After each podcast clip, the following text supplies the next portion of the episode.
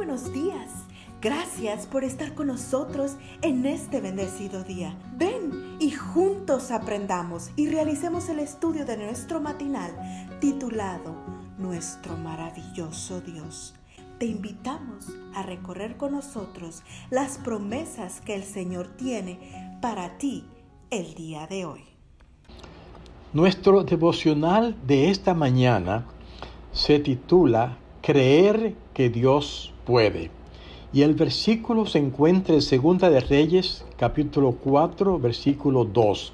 Dice así, dime qué tienes en tu casa. Cuenta el autor que uno de sus relatos favoritos del Antiguo Testamento es el del aceite de la viuda. El esposo de esta mujer, un profeta, había muerto y el acreedor estaba reclamando el pago de una vieja deuda. No pagarla equivalía a tener que entregar a sus dos hijos en servidumbre. Con esta carga en su corazón, la mujer acudió al profeta Eliseo. Dime qué tienes en tu casa. En el versículo 2. Con estas palabras, el profeta de Dios respondió al clamor de la viuda. Y ya aquí encontramos la primera razón por la cual este relato es tan especial. ¿Por qué Eliseo pregunta a la viuda qué tiene en su casa si ya sabe que su condición es de extrema pobreza? Porque para darnos lo que necesitamos, Dios siempre comienza con lo que ya tenemos.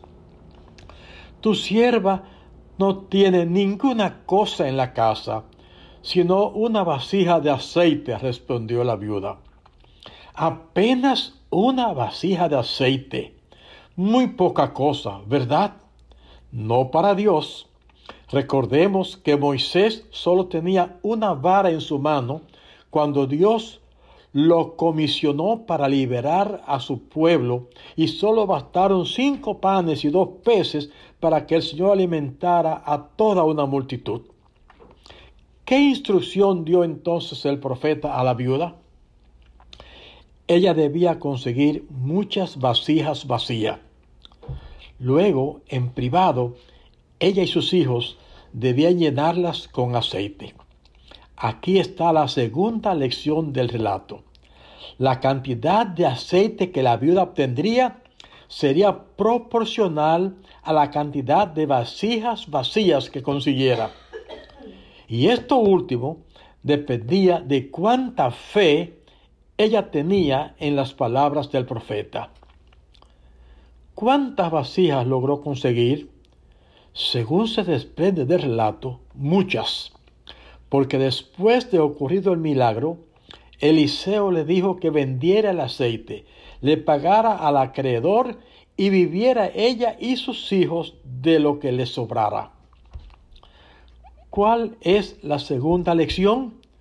Dios siempre nos da mucho más de lo que necesitamos o le pedimos, pero primero hemos de creer que Él lo puede hacer.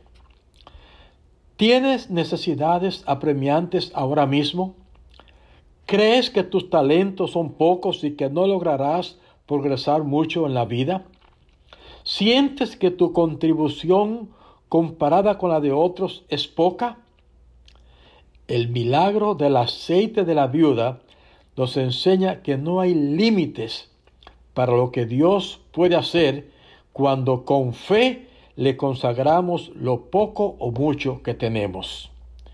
Y también nos enseña que cuando Dios da, lo hace de una manera más abundante de lo que jamás imaginamos. ¿Qué tienes en tu casa?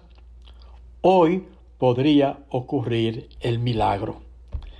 Padre Celestial, hoy quiero poner en tus manos lo poco que tengo sean posesiones o talentos. Multiplícalos, Señor, de acuerdo a tu voluntad y para tu gloria.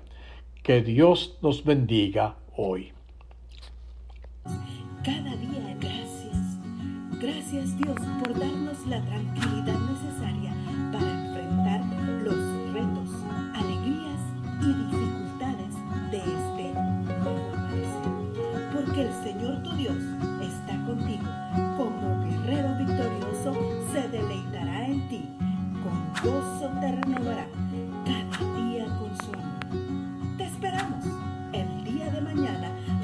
continuar cobrando aliento en la palabra de nuestro maravilloso